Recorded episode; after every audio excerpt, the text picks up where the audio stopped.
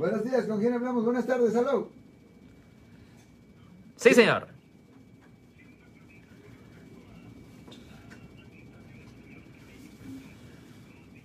Sí, señor. Manejar bajo la influencia.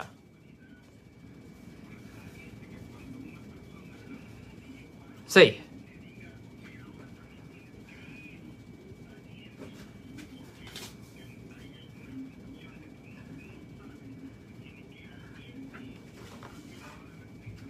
Ya, esto lo he dicho muchas veces.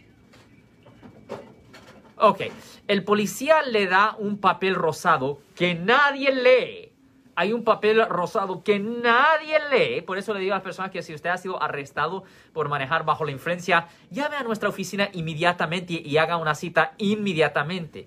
El policía siempre le va a dar un papel, como que si fuera un pedacito de basura, y usted va a pensar, ah, es un papel nada más. No el papel va a dar instrucciones, va a decir lo que es el papel y también va a decir que usted solo tiene 10 días a partir de la fecha del incidente para solicitar una audiencia administrativa para ver lo que se puede hacer para potencialmente rescatar su licencia. Ahora, lo malo es que el papel no tiene la información correcta que se tiene que llamar para ponerse en contacto con el departamento de motor vehículos. Y también hemos visto muchas situaciones donde personas se han puesto en contacto con el departamento de motor vehículos y las personas que contestan el teléfono le dan a las personas información errónea.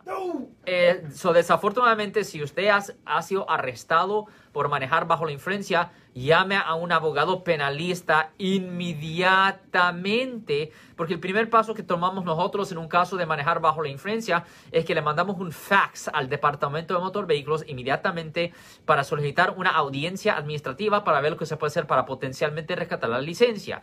Ya cuando tengamos esa audiencia administrativa, eso automáticamente le va a comprar unos dos meses adicionales para poder manejar el vehículo, eso es número uno.